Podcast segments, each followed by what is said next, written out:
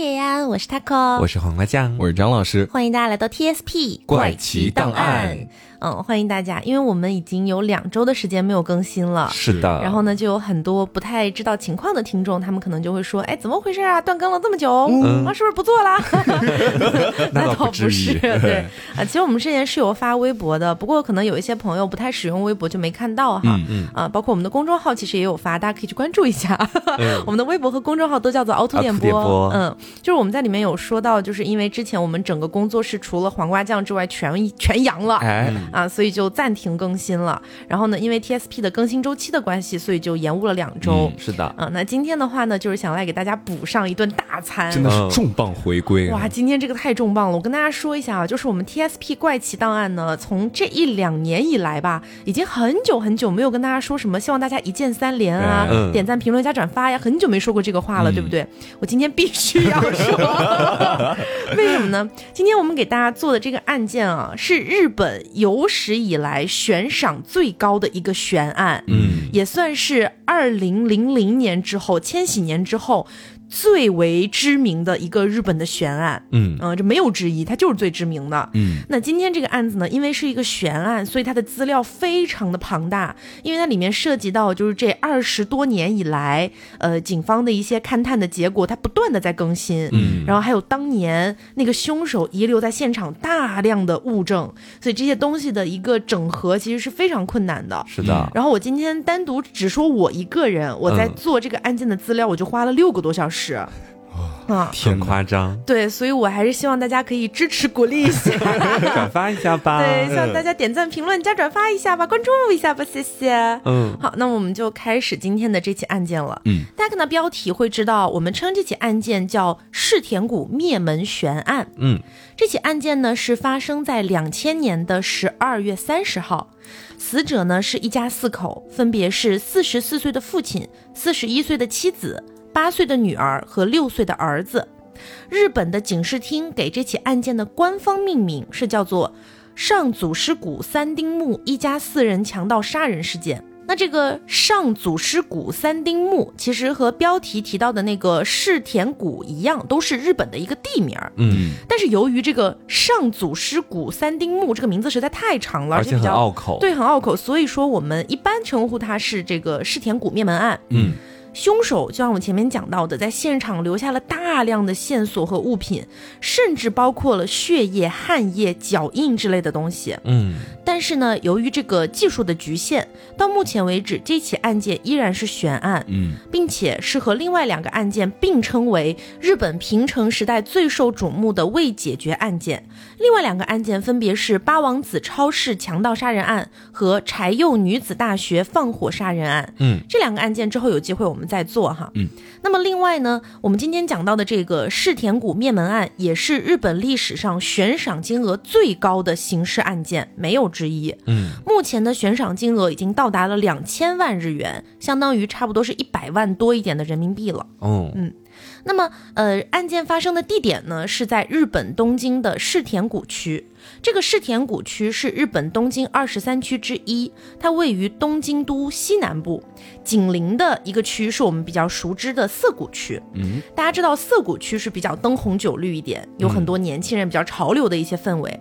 而这个世田谷区就是非常标准的一个富人区，属于是动静结合了。对，那比如说我们举个例子啊，如果说涩谷区最出名的点是年轻、潮流、娱乐这些东西的话，那么世田谷区最出名的就是居住环境非常良好，而且通往东京市区核心地带非常方便。嗯，世田谷区的占地面积是东京二十三区里面第二大的，它的占地面积是五十八点零五平方千米。它只比面积第一大的那个大田区小二点六平方千米，嗯，所以其实没有差特别多。而且这个世田谷区呢，也是东京二十三区当中人口最多的一个地区。嗯，那官方命名中提到的这个上祖师谷三丁目，这个上祖师谷其实是世田谷区的一个区域，有对，有点类似于咱们中国说那个篷布街道的这个意思，就是某某街道。对对对，而这个三丁目就是这个街道中的一个街或者一个胡同、一条巷子这个意思。嗯啊，所以大家理解这个上祖师谷三丁目就可以理解为类似于。棚布街道的环站东路这种感觉啊，它不断细化的一个地点的概念。对对对，嗯。那么接下来就给大家介绍一下受害人的信息。嗯，前面提到死者一共是一家四口，分别是四十四岁的户主宫泽干男。这个地方注意一下，就是国内有很多的翻译会把它翻译为宫泽干夫。嗯，但是我们还是以日本警视厅它发布的一个中文悬赏书为准。关于这个日本警视厅为什么会发布中文悬赏书，我们在后面也会讲到啊。嗯嗯。好，那接下来呢是四十一岁的妻子宫泽太子，八岁的女儿宫泽妮娜，六岁的儿子宫泽里。这一家四口呢居住在一个独立式的洋房里面。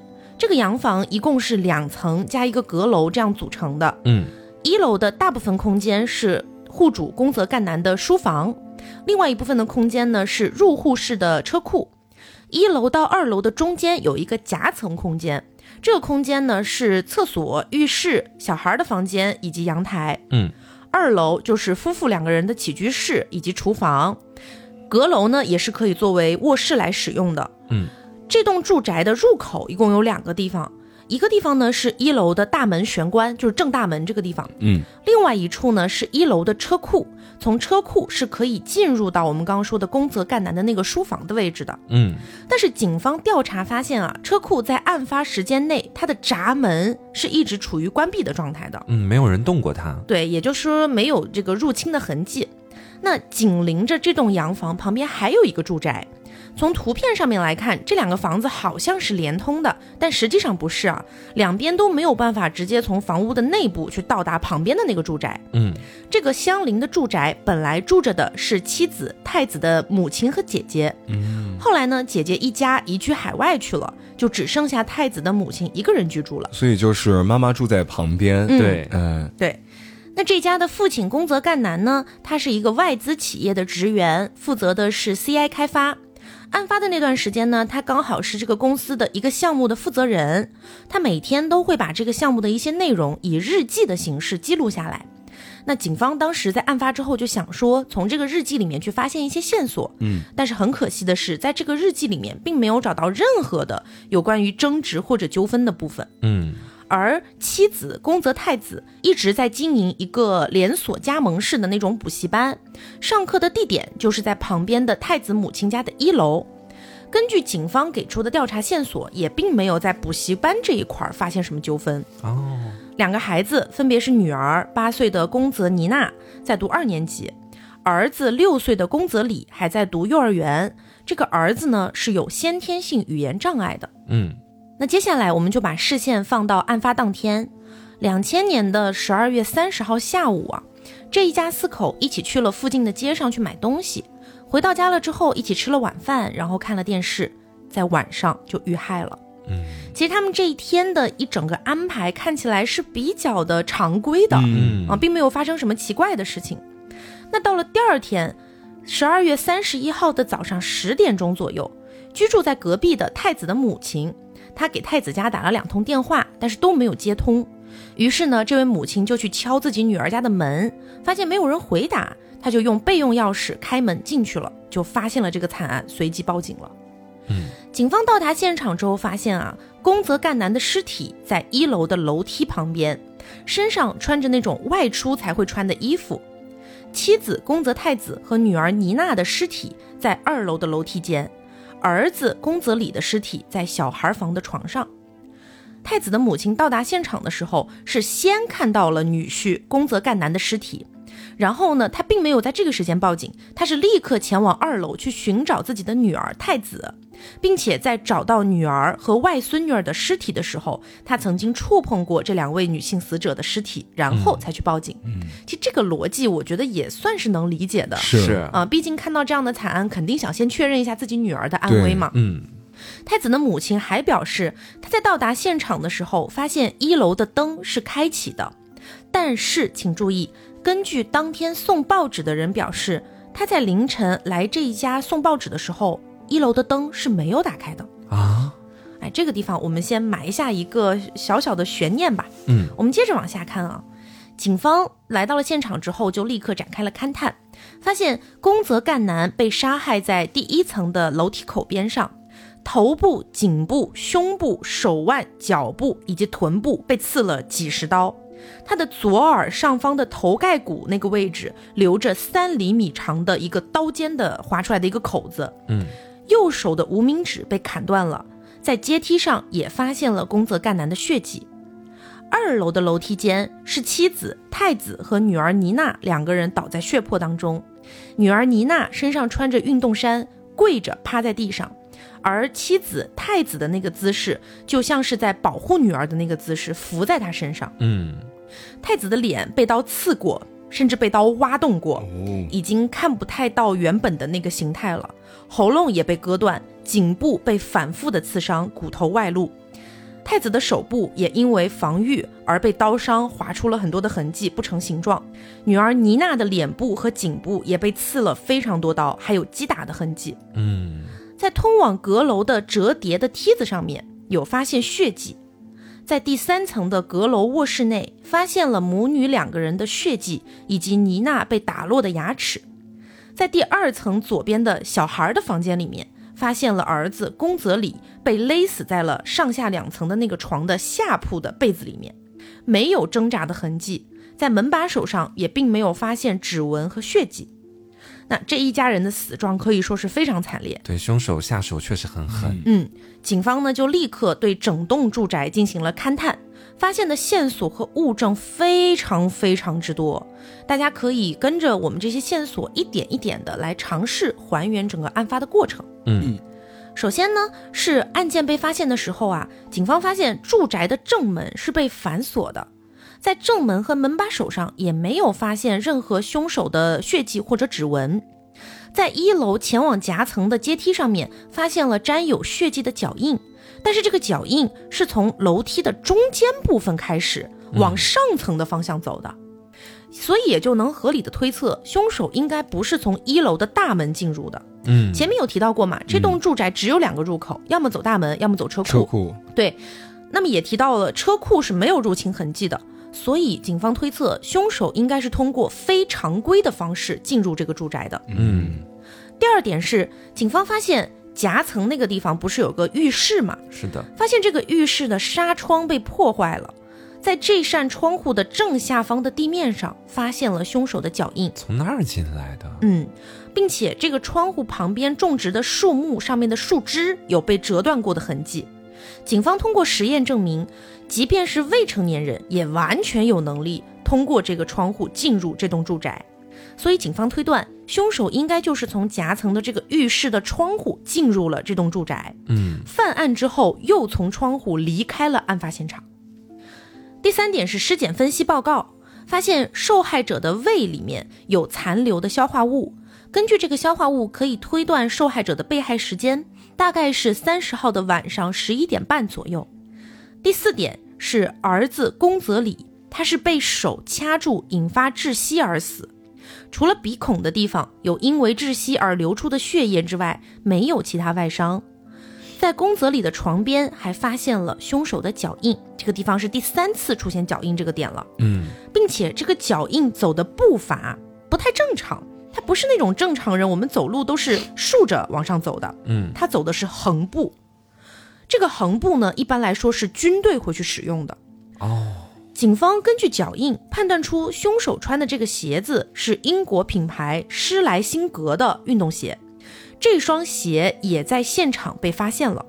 但是很奇怪的一个地方啊，是凶手穿的这个尺码并没有在日本销售，这个尺码只有韩国才有，而且这个尺码也相对来说比较少见。对照到国内的尺码，差不多是四五到四六的鞋，嗯这一点就很奇怪。嗯我们说，嗯，毕竟你们两个都是男生哈，嗯，一般来说四五到四六的鞋大概是多高的身高来穿的？一米八五往上左右对了，我觉得至少是得有的吧，就正常逻辑来说的话。嗯嗯但是警方后面我们会讲到啊，警方后面给到的凶手侧写，给到的一个身高是一米七。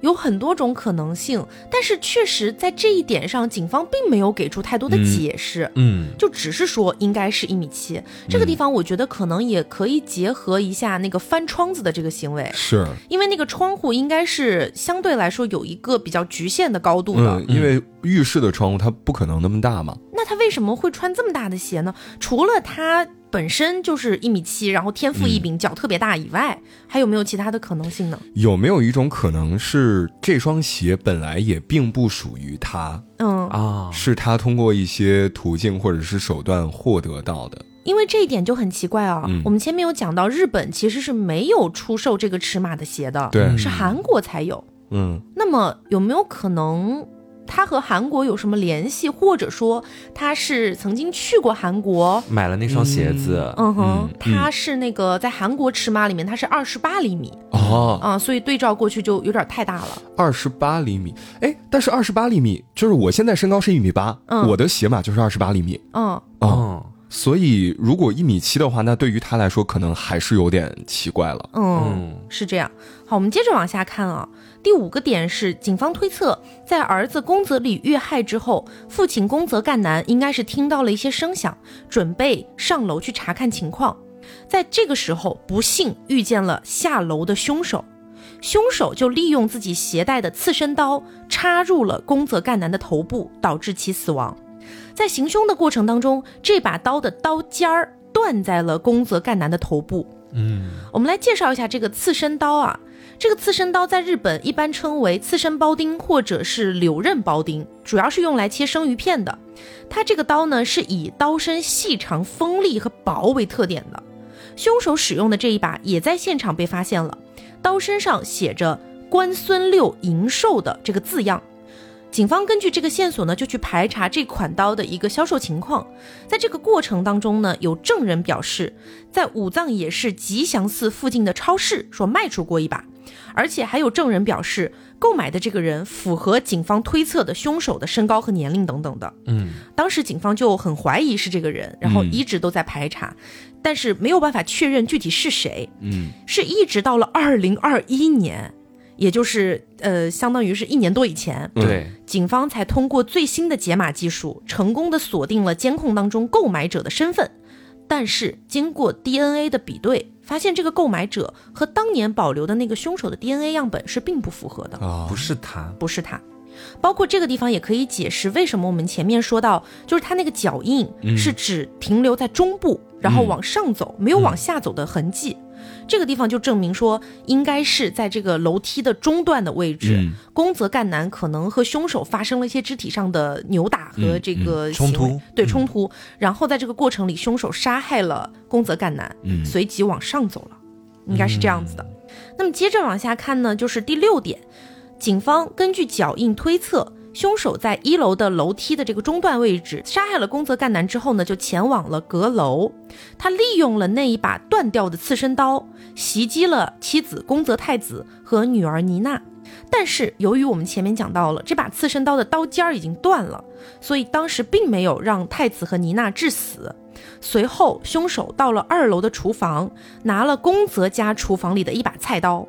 此时，太子和妮娜应该是爬行，或者说步伐非常缓慢，因为刚刚才被袭击过，身上是有些伤口的。他们到达了二楼楼梯的附近，结果就遇到了拿着菜刀回来的凶手。随即，凶手就利用菜刀杀死了太子和妮娜。最后呢，这个刺身刀和菜刀都是在厨房的水槽附近的台面上被发现的。他还洗刀了，嗯，有可能。嗯第七点是，凶手在现场遗留了大量的物证，非常大量。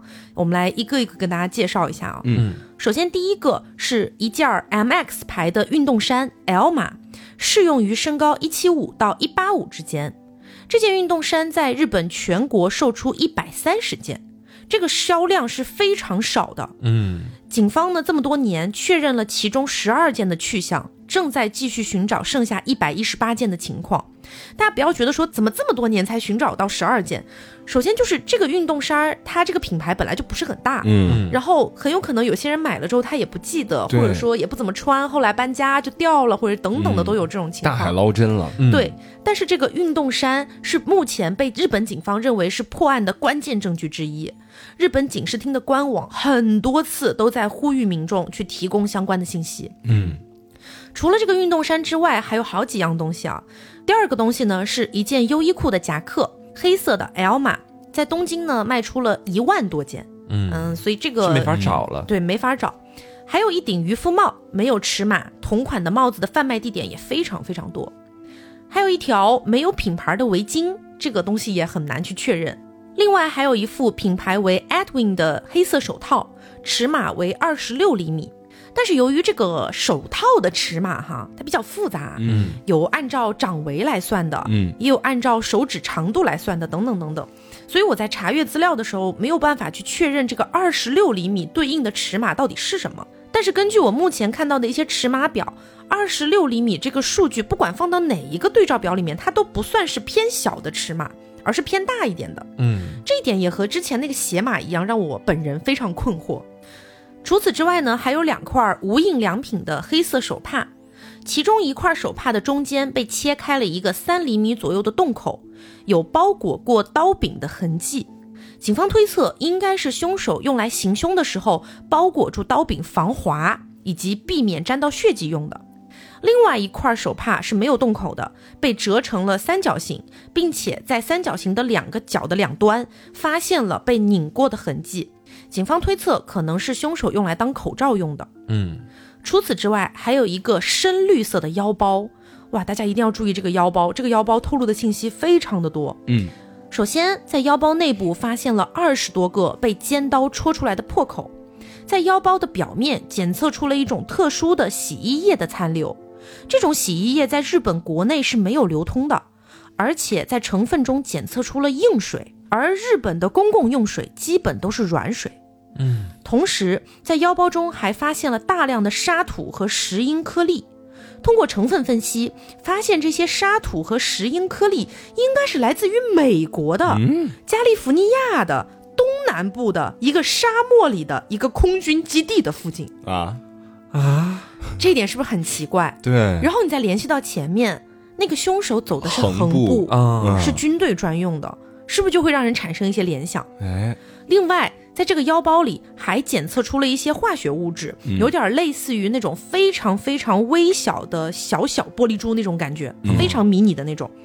据了解，这种东西应该是用于滑板的一个防滑砂纸，一般购买新的滑板的时候都会用到这种东西。而且，警方还在腰包里发现了几根几厘米长的黑色头发，经过 DNA 鉴定。和现场残留的凶手的 DNA 是一致的。嗯，请大家记住这个滑板这一点哈，后面还会提到。警方根据这些线索呢，就推测凶手应该是在国外有旅游或者居住的经历，或者是和这个滑板这项运动有一定程度关联的人。嗯，另外在腰包和手帕上都发现了香水的残留。这个香水呢是法国的一个品牌，叫做基隆雪旗下的一个系列。这个系列呢是法语，让我们有请张老师来为大家朗读一下。这个法语叫 Dragar Noir。哇哦，就是这个系列的淡香水。嗯，这个品牌的香水呢，在一九八零年代的美国的专业滑板玩家当中非常流行。哎，街头爱好者。嗯，通过这些线索呢，警方就对凶手进行了侧写。根据现场的血液分析，首先凶手的血型是 A 型，因为宫泽一家没有任何一个人是 A 型血，那么可能就是凶手在行凶的过程当中自己也受伤了，才留下了这个血迹。在血液的检测当中，并没有发现药物或者是兴奋剂一类的东西。在二零零六年的时候，警方通过了最新的技术分析凶手的血液，发现凶手的父亲是亚洲人血统。而凶手的母亲是南欧人的血统，嗯，也就是欧洲南部的血统，并且表示这种血统在日本人当中是非常罕见的，因此也推断凶手可能是带有亚洲血统的外国人，或者是混血的日本人都有可能。嗯，另外前面提到了，警方认为凶手的身高大概是一米七，腰围大概是七十到七十五厘米。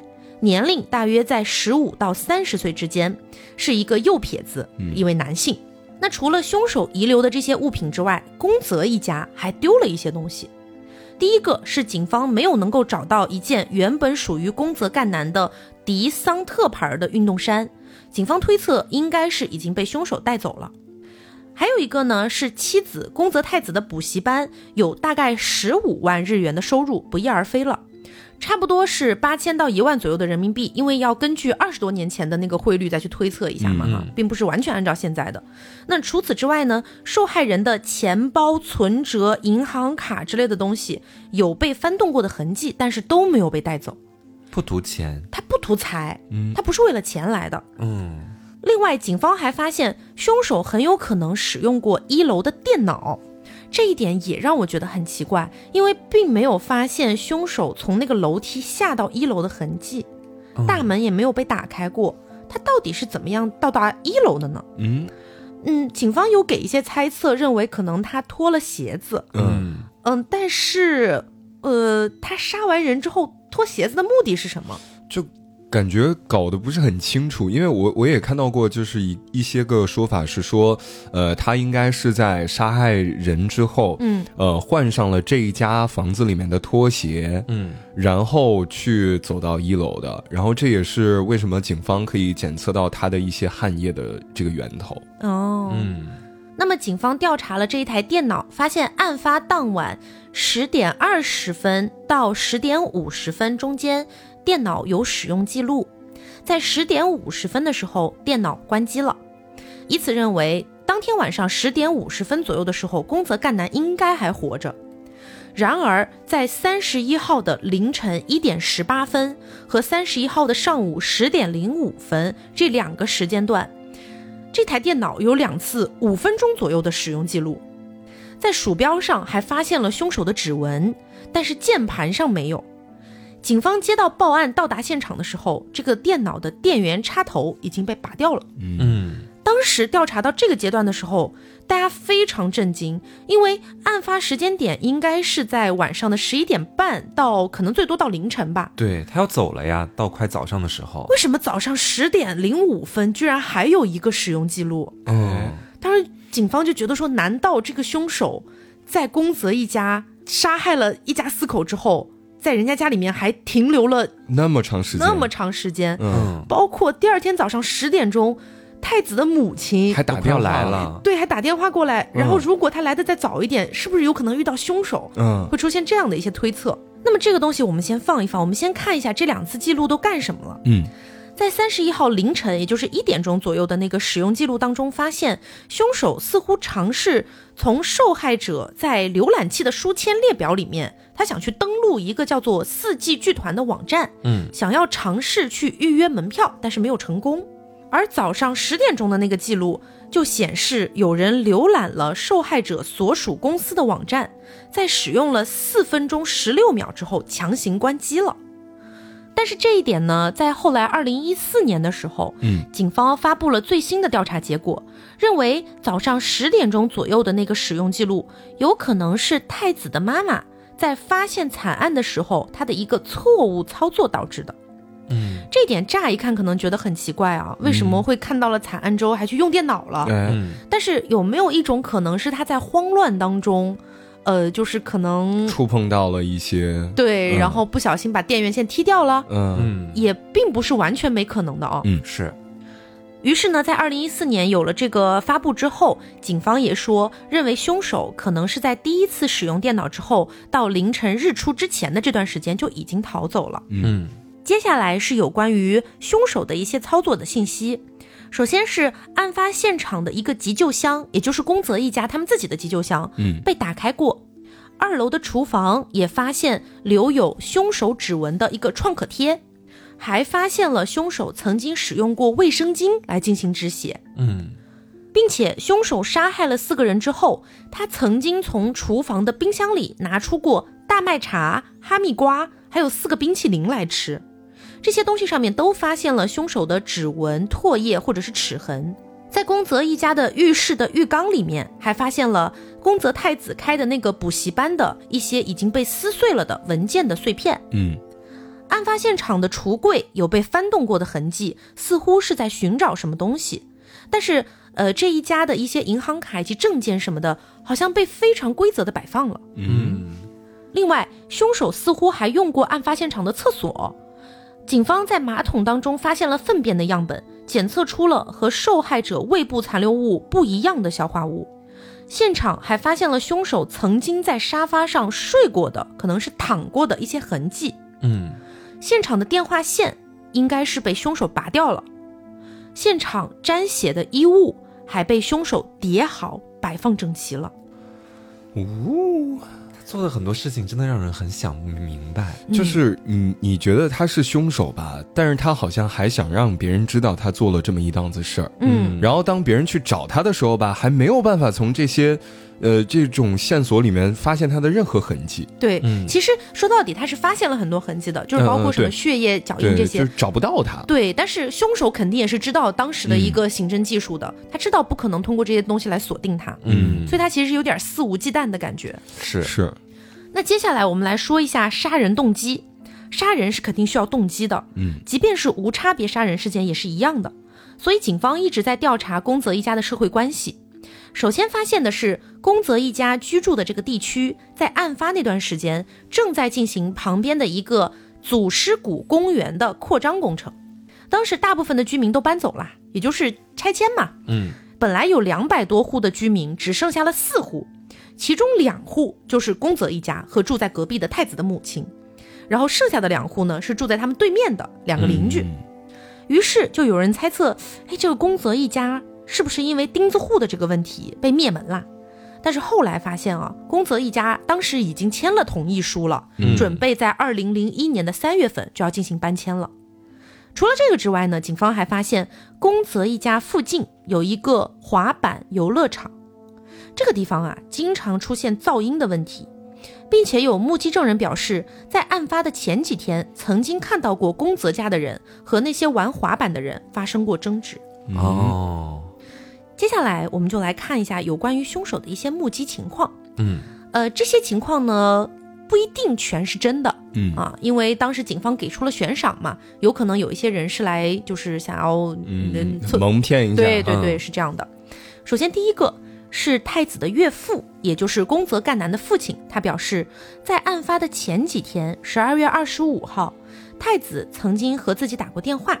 打电话的时候，太子说：“哎呀。”最近一直有一台车停在我们家门口，给到了这样的一个信息。嗯，第二个呢是有人表示，案发前三天，十二月二十七号，曾经目击到一个大概四十岁左右的男子在案发现场徘徊。还有人表示，在案发前一天，十二月二十九号下午三点钟左右，在附近的车站看到过一个穿着和案发现场的衣服极为相似的男人。也有其他的证人表示，案发当天的晚上九点钟见到过同一个男的。还有人表示，案发当天有目击到一个男人在和受害者发生过争吵。还有人表示，在案发当天晚上七点和晚上十点，在附近的路上看到过一个戴着帽子的男人，说这个帽子啊和案发现场发现的那一顶非常类似。但是呢，这个目击证人表示，他并不能够完全确认这两个时间点见到的是不是同一个人。嗯，另外还有人表示，在案发当晚的十一点三十五分到十一点四十分这五分钟左右，在案发现场附近有看到一个二十五岁到三十五岁左右的男子匆匆走过。警方认为，如果这个目击是属实的。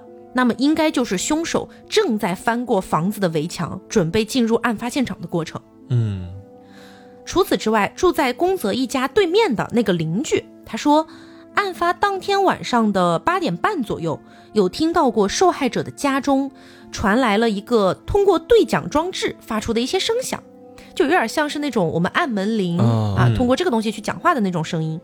但是由于这个邻居的家人都表示没有听到过。所以警方并没有深入调查。还有在附近公园散步的人说，在案发当天晚上十点钟左右，曾经听到过像是夫妇争吵的声音，但是呢，没有听到过物品损坏的声音。住在对面的那个邻居还表示，当天晚上十一点半左右，听到过受害者家中有扑通一声巨响，但是呢，同样由于这个邻居的家人都表示没听到过，所以呢，警方就没有深入调查。嗯嗯。就这些线索，其实我是觉得有一些是比较可疑的，尤其是那个后面邻居说的那些，嗯，因为包括门铃的声音，然后和巨响，因为前面提到，呃，妻子太子的妈妈就住在隔壁，那如果说发出的巨响能让对面都听到的话，那妈妈应该也是可以听到的，有道理，嗯。那么讲到这个地方呢，呃，绝大部分的一些案发过程以及警方勘探到的一些内容，嗯，包括这么多年以来警方最新更新的一些线索，也都跟大家讲到了。嗯，呃，我们接下来来看一下目前的一个调查进展啊。嗯。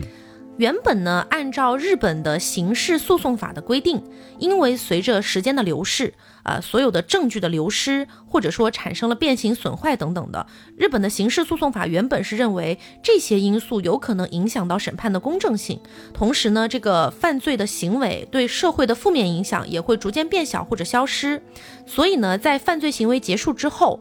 一定期限过后就不能够再次起诉犯罪嫌疑人。嗯，这个东西就是日本的这个公诉时效期。嗯，公诉时效期一旦到了，警方也就失去了逮捕犯罪嫌疑人的权利。即便是嫌疑人去自首，或者是警方发现新的证据，也都没有用了，因为公诉期到了。嗯，那这个公诉时效呢，也会因为罪行的轻重变得不一样。比如说，对死刑犯的公诉时效。在二零零四年前是十五年，后来改成了二十五年。二零零九年的二月八号，也就是这起惨案发生的九年多以后，被害者的父亲宫泽良行，他出任了一个咒之会的会长。这个咒之会呢，其实就是很多其他的案件的被害者的家属组成的一个一个组织吧。嗯，这个组织呢联名提出要在日本废除杀人案件的公诉时效。嗯。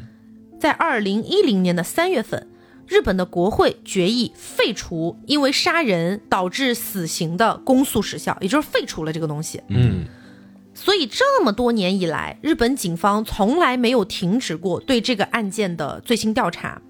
日本警方累计投入了二十八万个调查人员，采集了五千万份的指纹样本，一百三十万份的 DNA 样本。还非常罕见的制作了中文、韩文和英文三个版本的悬赏书。嗯，这个悬赏书我在做资料的时候我去看了，它在那个日本警视厅的官网是目前到今天为止都依然还是可以看到的。哦，对，那由于这个案件还没有侦破，所以日本警视厅仍然会派警察去驻守案发现场。另外，这个警视厅每年仍然会不定期的通过媒体向公众去发布一些这个调查进展，嗯，包括这一点是让我觉得又有点难过，哎，又有点那个啥的，就是每年的十二月三十号，日本的警方都会去到宫泽家献花谢罪，哦，希望能够早日把这个案件给破了，还宫泽一家一个公道。哎，嗯。所以到目前为止，我们整体的一些线索就跟大家讲完了。嗯，接下来我们就可以来对这个案件进行一些大胆的猜测了。嗯，因为这个案件至今是悬案嘛，是我们可以说日本警方二十二年左右的努力都还暂时还没有把这个案件侦破。嗯，所以我觉得，呃，我们可以基于警方得出的这些线索进行各种各样的猜测，我觉得都是不为过的。嗯。首先，第一个猜测啊，是我不知道大家还记不记得前面有提到过，宫泽家的那个儿子宫泽里，他是有先天性语言障碍的。嗯，所以说呢，呃，经过调查发现，宫泽夫妇他们经常会去参加一些新兴宗教的咨询或者慈善的活动。这个夫妇两个人呢，是和一些宗教团体有联系的。哦，所以有人怀疑啊，这个案件有没有可能和宗教团体有关呢？但是我是觉得，如果真的和一些宗教团体有关的话，嗯那么这个宗教团体应该会在后续的一段时间会消失。嗯，呃，那如果它消失的话，应该也会有一些这个消息出来，会消失是什么意思啊？就是比如说被呃认定为是，比如说邪教。我觉得这个很难，因为嗯、呃就像我们前面我们讲到过一个那个日本三大神隐案，嗯嗯我有点忘了是里面哪一个小孩了，然后被怀疑是跟宗教团体有关的，嗯然后里面还提到了韩国这个点。啊大家还记得吗？我们前面有提到过，就是那个鞋子是只在韩国贩卖的。哦嗯，然后，如果说我们大胆假设啊，如果说这个案件是和韩国的宗教团体有关的呢？因为大家都知道韩国的宗教是很很很多，对对嗯对，所以说，呃，包括也有人猜测，就是那个黑色的帕子，嗯就是无印良品的那两块，中间有块不是被割开了一个三厘米左右的洞嘛？嗯虽然说警方认为那个应该是拿来就是握住手柄用的，嗯但是也有人猜测，这个黑色的帕子中间开个孔，有没有可能是某种宗教的这个象征？哦，也有可能。对对。然后包括一旦这种跟宗教、韩国这两个关键词搭上边，你就很难不产生一些联想。嗯嗯所以如果说呃，宫泽夫妇两个人，他们两个是不幸认识到了一些偏邪教哎那种感觉的人的话，那么有可能会产生一些类似于什么献祭或啊，者之类的、对对对对对。这种可能性。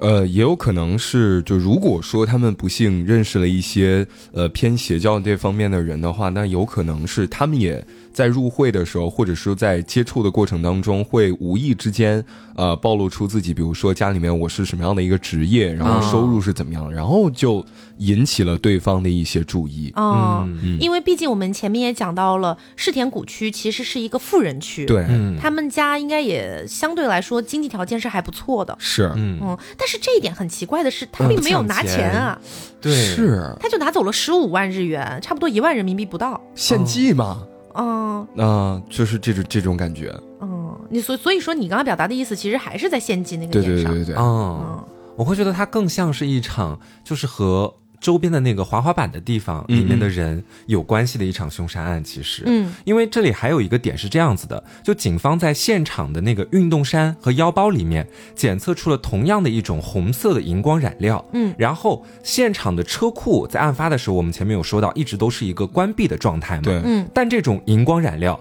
却仍在没有凶手足迹的车库附近和一楼的书架上被发现了。嗯就因此，警方就怀疑说，凶手或许在案发前就已经来到过这个现场，或者在作案之前就已经和受害者有接触了。嗯我我个人觉得这一点是很有可能性的，嗯因为我觉得说，我们前面也讲到，他们家所住的那个地方，因为周边的人不断搬走，已经慢慢的变成了一个有点像荒郊野岭的存在了。对尤其是人烟非常稀少。对，尤其是在半夜的十一二点的时候，嗯然后这个凶手他一看就是有预谋性的在作案，不管是用手帕把那个刀包住，还是找到了从。夹层的那个浴室走进这个房子的这样的一个入口，嗯。他肯定是有提前的规划和考察过的，我觉得，嗯。所以我觉得说，我提出的一种猜测是在先前的时候，宫泽一家不是因为噪音的问题和那些滑滑板的人产生了争执嘛，双方肯定是有一个来回吵架、呃拉扯的过程，当然，这个只是呃证人说的，并不一定是实际的，嗯不一定是实际的，我是基于这样的呃，一个，我知道，对对，提醒提醒听众而已。嗯，然后在这个拉扯的过程当中，可能那些滑滑板的人，他们其中会有一个头头，这个头头可能就直接选择来到了宫泽家里面，和他们面对面的去谈这样的一个问题。然后那个头头可能当时并没有对宫泽家的人展现出非常多的恶意，让他们觉得这个人还是可以进行友好的沟通和交流的。但是那个在滑板场的人心里面，他已经决定好要杀掉宫泽一家了，在之后才选择的作案，但总觉得事不至此，是吗？嗯。因为呃，如果说他们产生一些争执哈，嗯。呃，可能会动杀机，有可能愤怒值到达一定哦对对。程度，嗯，但是这么残忍的杀人，刺几十刀。嗯。他，我我我个人的猜测就是，刺几十刀的这个行为只有两种可能，要么就是泄愤，嗯。有可能；要么就是他是因为某些其他的原因，然后要来进行这个操作。但但是这个泄愤这个点，就是让我觉得单一觉得靠一个噪音，感觉没有办法让他去展示出这么多的一种愤怒，对对吗？是这种感觉。啊。那如果按照这个思路来说的话，有可能是他想借机报复，但只是想要去吓唬一下，或者说去把人家弄伤，但是没有能够，呃，怎么说呢，留下完全足够的一个空间来让自己逃跑。他想让对方受伤的过程当中，对方发现了他的长相或者是怎么样，嗯然后他怕对方去报警，就这个时候他，灭口。对对对，啊就选择灭口灭口。哦，你这个也说得通，因为前面嗯我们有讲到另外一个帕子可能是拿来当口罩的。对对对，嗯但是这一点还是让我觉得很奇怪啊，就是有、有一个点是一个小 bug，、嗯就是那个宫泽里他们家那个儿子，嗯是死在那个小孩房的一个掐床上，死的直接掐掐死而且没有挣扎痕迹，这是什么意思？是意思就是他很有可能是在熟睡当中被掐死的。是。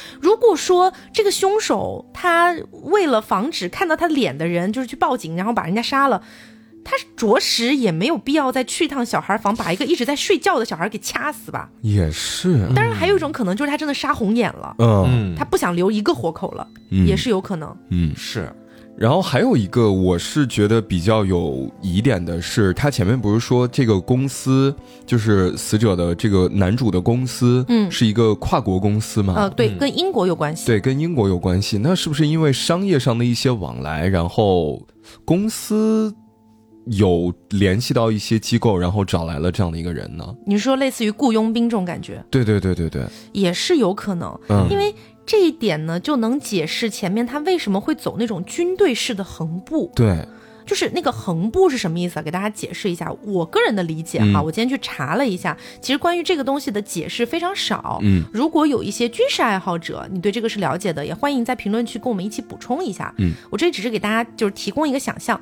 有点类似于我们在电影或者电视剧里面看到的那种警察，啊他可能举着枪嘛，啊，然后要准备对对对，然后要嗯，比如说在拐角那边就嗯试探一下，先看一眼，然后他们在楼梯上走的，很有可能就是那种类似的横布。是哦。是，因为我去看了那个呃日本警视厅发出来的一些图片，嗯。里面有包括就是这个凶手留的那个脚印的一些复原图，嗯，它有点类似于是一个竖的脚印加一个横的脚印，然后这样哦一点一点叠加往上走。嗯，那其实我觉得也不能排除一个想法，就是这一个凶手他可能是原来真的是在军队当中受过训练，然后后来退伍，嗯成为了某一个怎么说呢雇佣杀手团这样的感觉。有可能，嗯而且这也能解释为什么，呃，我们前面讲到的，他居然换上了拖鞋，哎，他居然叠好了衣服，嗯他居然还把人家的证件摆整齐了，嗯，就是这一看就像是一个怎么说呢，有着很强烈的自律的那种感觉的人。嗯，对，也从侧面印证了，可能他在前面掐死那个熟睡中的孩子，可能是因为杀红了眼，嗯因为。种种迹象都表明，他不管是出于什么原因来到了这一个房子里面，杀害了这一家人，呃，到后面可能有些丧失理智了。嗯，嗯啊，然后包括也或许能够解释为什么在腰包当中发现的那个沙土和石英颗粒，居然是美国加利福尼亚的一个沙漠的一个哎空军基地附近的。对嗯有没有可能它真的就是来自于那个地方？呃，我我不知道这个在节目里面能不能讲，就是日本它不是有美国空军的基地驻扎在那儿吗？嗯，啊、那如果是这样的话，是不是他和这个军队里面的人有一些往来？哦，嗯，也有可能。一些联系，对对对，而且他前面也呃，在这个案件梳理当中也提到，就是说他的这个血迹分析之后，不是发现他的父亲是亚洲，然后母亲是来自欧洲，嗯，嗯对。对，那也有可能是他曾经就在美国当过兵，嗯，然后他的腰包是一直随身携对带，对对对，然后里面有一些小小残留被发现了，是嗯嗯，很有可能。嗯然后除了这几个可能性之外啊，日本警方也有给出另外的一个可能，他们的一个推测，就是或许这个凶手在杀人后不久他就已经自杀了。哦为什么呢？因为你想，二十多年的时间里面，调查了几千万份的指纹样本，嗯。然后一百多万份的这种呃 DNA 的样本去做比对，然后包括就是后续对于很多人的这个指纹调查，它其实日本是一直在做的，嗯。就是没有发现那一个人。要么他就是去了国外了，嗯已经找不到了。但是日本警方其实也联系了国际警察，嗯希望可以一起协助办案。嗯然后包括甚至和韩国和中国都有一些这个联动，嗯但是就一直没找到。然后如果说这个凶手他没有去国外，他依然留在日本的话，他不被发现的概率其实还蛮低的。很低了，已经是，那么有没有可能他已经死了？但是我我不太确定的一个点是，这个凶手有没有亲属或者是后代还在日本？嗯嗯如果有的话，那么可能这二十几年的时间，通过如此大量的比对，应该也能联系到哦他的亲属。对你说的有道理，因为嗯让我想到之前我们讲那个甘肃白银案的时候，嗯是最后那个凶手的被发现就是他的一个表兄还是一个什么表叔之类的，反正就亲戚。嗯然后犯了一个什么小案子，然后在检查的过程当中发现，嗯，怎么跟白银案的那个 DNA 如此高度的匹配？对对对，然后才锁定的凶手。对，如果说凶手真的自杀的话，那其实通过他的一些亲属的 DNA 信息的比对，应该也能找到所谓凶手的下落了。但到现在就是没有任何的消息，还有线索在其中。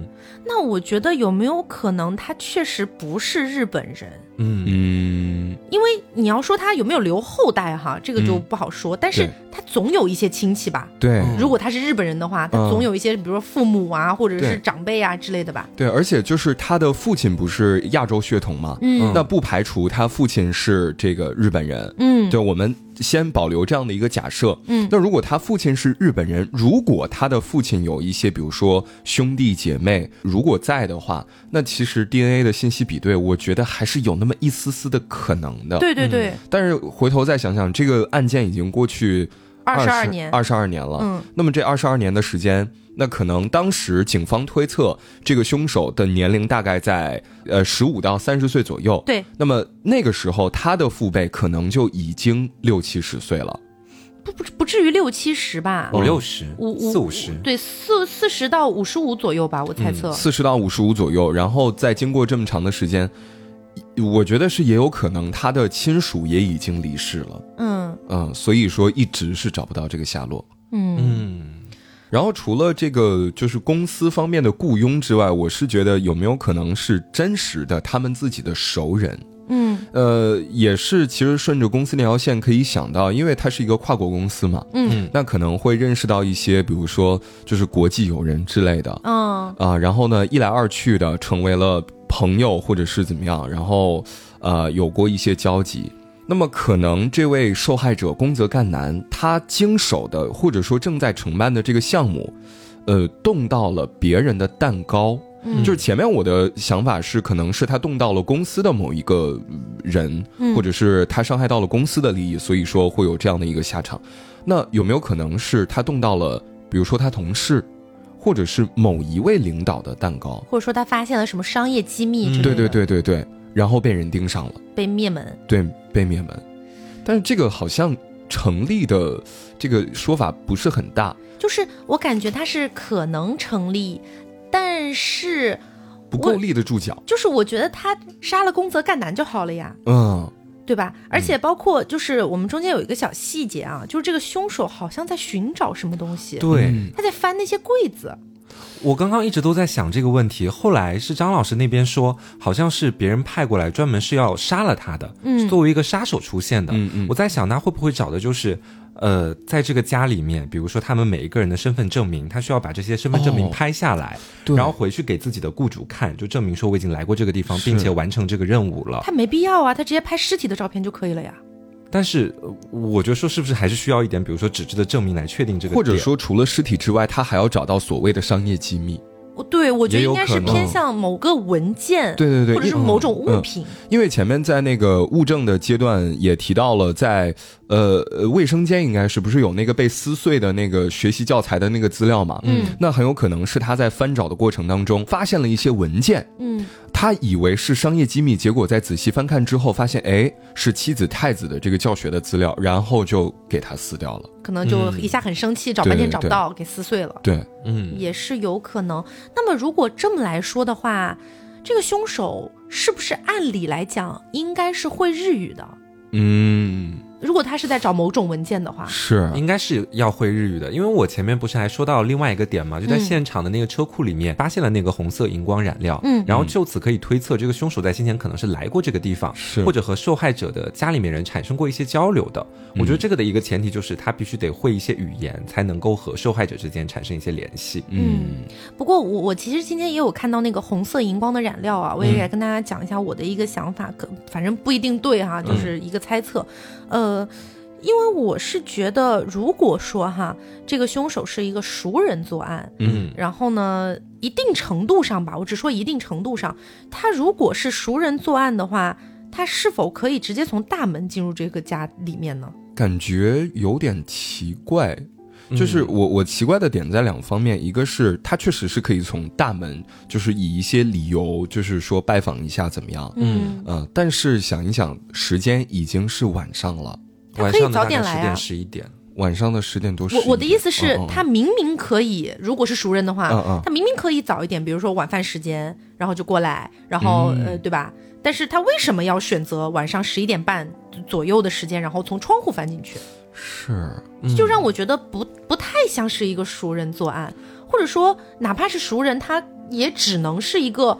可能不太被允许进入到家里面来的，只是我们可能有过一些争执，或者有过一些争吵，然后我不可能随便让这种人进我们家里来，是，所以他才只能选择从从窗户翻进去。嗯，我是这样的一个逻辑。嗯，我记得前面提到这个证人的证词的时候，应该是有人看到说这个，呃，死者和。有一名男子在家门口发生了一些争执，我我忘记那个大概的时间点了。呃，是有那个目击证人表示，在案发的当天，没有说具体几点，嗯嗯，看到一个男子和受害人发生过争吵。呃，地点也没有太说明。没有。哦，那可能就排除掉这个信息了。嗯嗯，反正我是觉得，要么是熟人，要么是就是他的公司相关的一些人。嗯，你还是觉得就是韩国宗教团体的那种可能性小一点，是吗？对对对，其实我也是这种感觉，因为我觉得其实这整个案件跟韩国能挂上边儿的就只有那个鞋子，哎，对。但你要说这个鞋子，我觉得也比较难去证明这些东西吧。对对对，嗯。然后我个人比较倾向于就是类似于雇佣兵或者是外国人作案这种方向，因为我始终还是觉得，就像前面讲到的，如果他是日本人的话，嗯，那么在。这么多年的一个搜索里面，为什么一点点 DNA 相关的信息都没有发现？是，明明日本警方已经铺开那么大的警力去查了。嗯，所以我个人比较倾向于把它排除在日本本国人之外，嗯嗯，去做考虑。嗯，那如果是这样的话呢？呃，可能就会和那个我们说的什么空军基地呀，或者这个比较挂钩一点。是。然后包括那个红色染料的部分啊，对，刚刚好像讲了，又讲着讲着跑偏了。就是那个红色染料的部分是这样，为什么我在前面的时候我没有讲到这个物证呢？是因为这样子，就是我们前面讲到过户主这个宫泽干男，他从事的是 CI 开发。那这个 CI 开发这个东西呢，是和这个视觉传达有一定关系的啊。然后呢，他在一楼的这个书房的办公区域，他势必会有一些类似于打印啊，或者是渲染啊之类的一些呃机器之类的东西。那么这个东西里面就有可能会用到这种荧光涂料。嗯，那呃后来警方也发现，就是说这个现场发现的那些红色的荧光染料。就是户主本人他去使用的一些东西，这也就证明了为什么车库里面也会有这种红光染料。啊，因为呃不是红光染料，就红色荧光染料。啊，因为这个户主他本人可能经常进去，那我们也前面讲到了，车库是并没有个入侵痕迹的，也就是说可能不是凶手带过去的。啊。然后后来为什么瓜酱刚刚觉得啊可能是这个东西有一定的疑问呢？其实后来是在二零一八年五月份的时候，警方又发布了一个最新。的分析报告。说这个在腰包上的这个荧光染料有可能是荧光笔造成的，嗯，所以跟它的那个就是渲染的那种机器啊或者什么的不搭嘎，对，可能没有那么大关系，只不过他们可能是类似的东西，嗯嗯啊，但是呢，呃，实际上在这个腰包里面的是荧光笔造成的，然后呢，这个荧光笔也是呃在学生当中比较流行的一些文具什么的，所以警方就开始去查，在这个腰包的贩卖的那段期间，嗯，有没有一些。学生是一些可疑的人啊，因为前面讲到了凶手他的年龄可能也是在学生的跨度里面的，嗯啊是这样子的。那我们根据这个案子呢，也通过这些线索和物证，给出了我们自己的一些猜测，包括目前网络上呃，包括日本的民众、日本的警方他们产生的一些推测，也都跟大家分享了。嗯，那也不知道大家听完了这期节目之后，会不会有一些属于你自己的一些想法和推测？也欢迎大家在评论区里面跟我们一起聊一聊。嗯。那这期节目真的做的非常的不容易，是的，希望大家可以给我们一个点赞、评论、加转发，嗯啊，浅浅点一下关注，动动你发财的小手。好，那也感谢大家啊，那也希望大家能够喜欢今天这期节目。我是 taco，我是黄瓜酱，我是张老师，那我们下周再见，拜拜。